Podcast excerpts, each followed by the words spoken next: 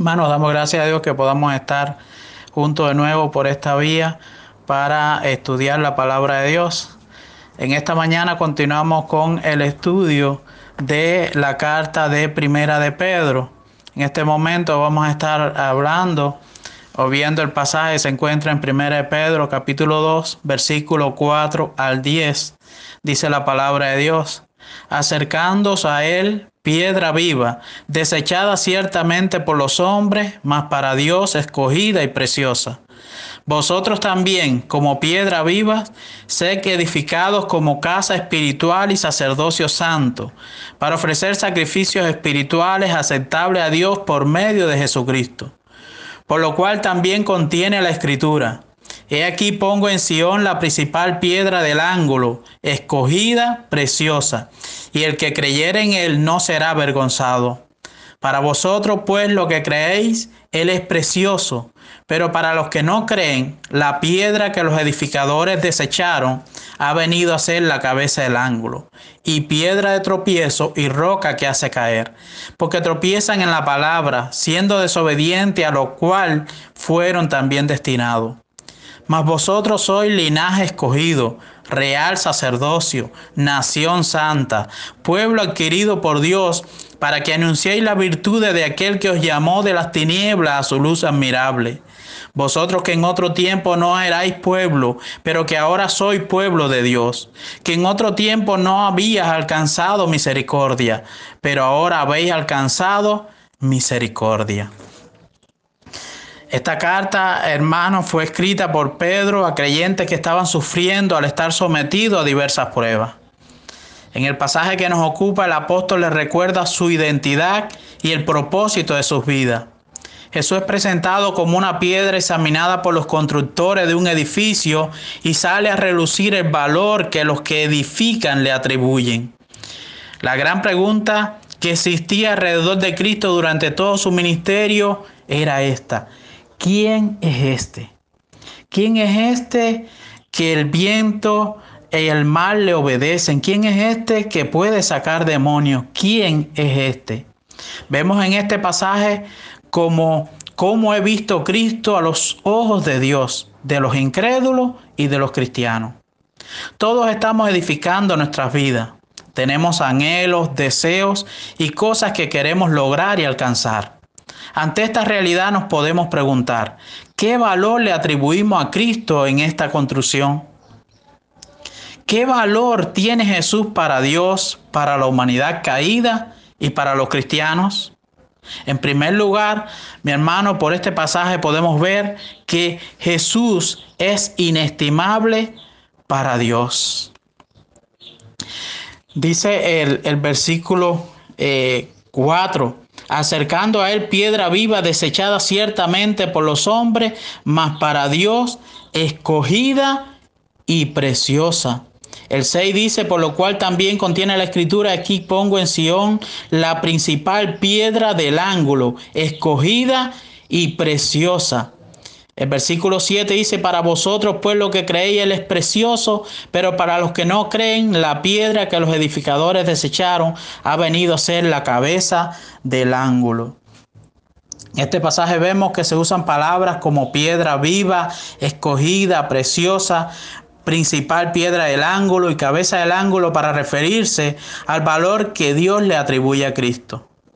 Después que Jesús fue bautizado, cuando todavía no había empezado su ministerio, no había hecho ningún milagro, no había dado ningún sermón, se oyó la voz de Dios que decía, este es mi Hijo amado en quien tengo complacencia. Qué maravilloso es hallar gracia delante de los ojos de Dios. Es relativamente fácil agradar a los hombres. Podemos aparentar delante de ellos, podemos engañarle por un tiempo, Aún las personas más inteligentes han sido engañadas.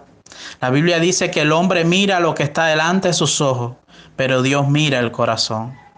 Una de las cosas que me llaman la atención cuando leo los libros de los reyes y los de crónica es cómo son presentados cada rey evaluado en la Biblia. Después de decir la edad que tenía al comenzar a reinar y los años que ocupó el trono, la Biblia dice, hizo lo recto o lo malo ante los ojos de Jehová. Hubieron reyes que por sus logros militares y, logros en, en otras cosas alcanzaron una gran fama. Sin embargo, la Biblia le dedica unos pocos versículos. Tú puedes ser un héroe para las personas o despreciado por ellas, pero al final solamente importa la opinión que Dios tenga de ti. Solo un cordero sin mancha podía redimir al ser humano. El sacrificio de Cristo satisfizo a Dios porque Jesús era perfecto.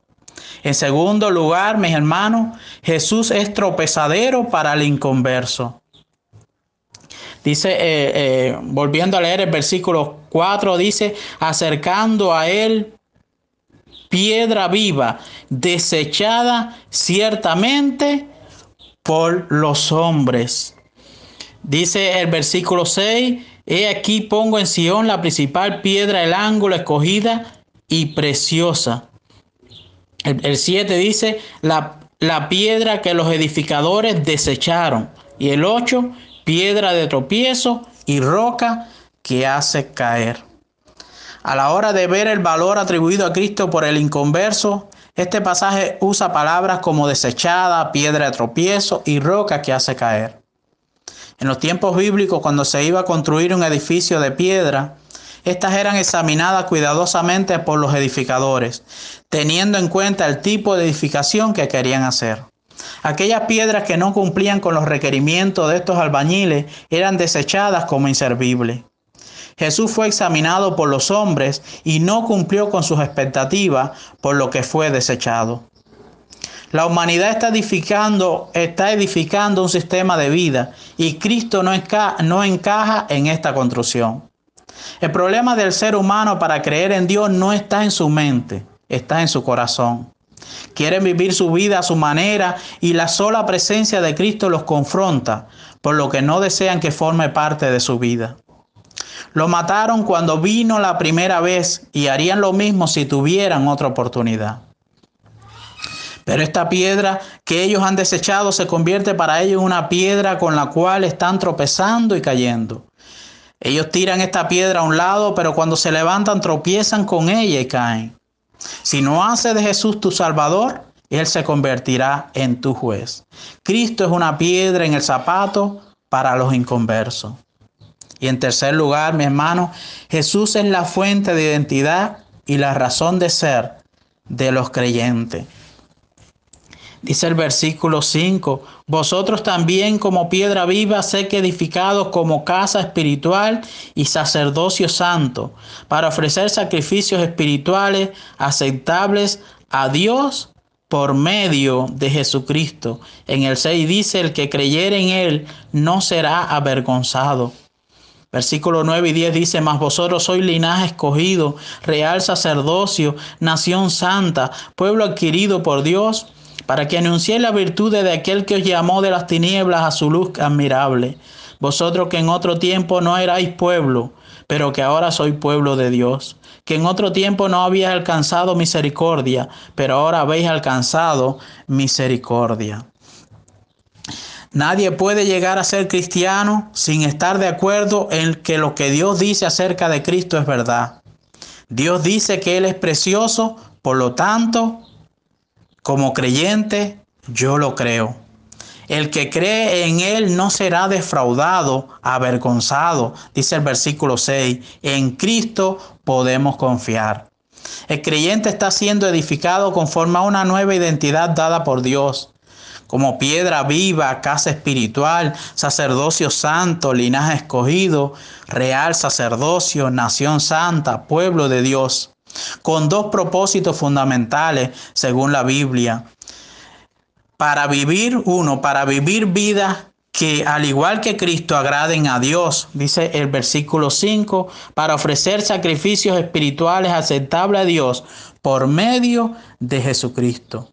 Cristo es la piedra viva y como resultado de nuestra relación con Él, nosotros llegamos a participar de esa naturaleza.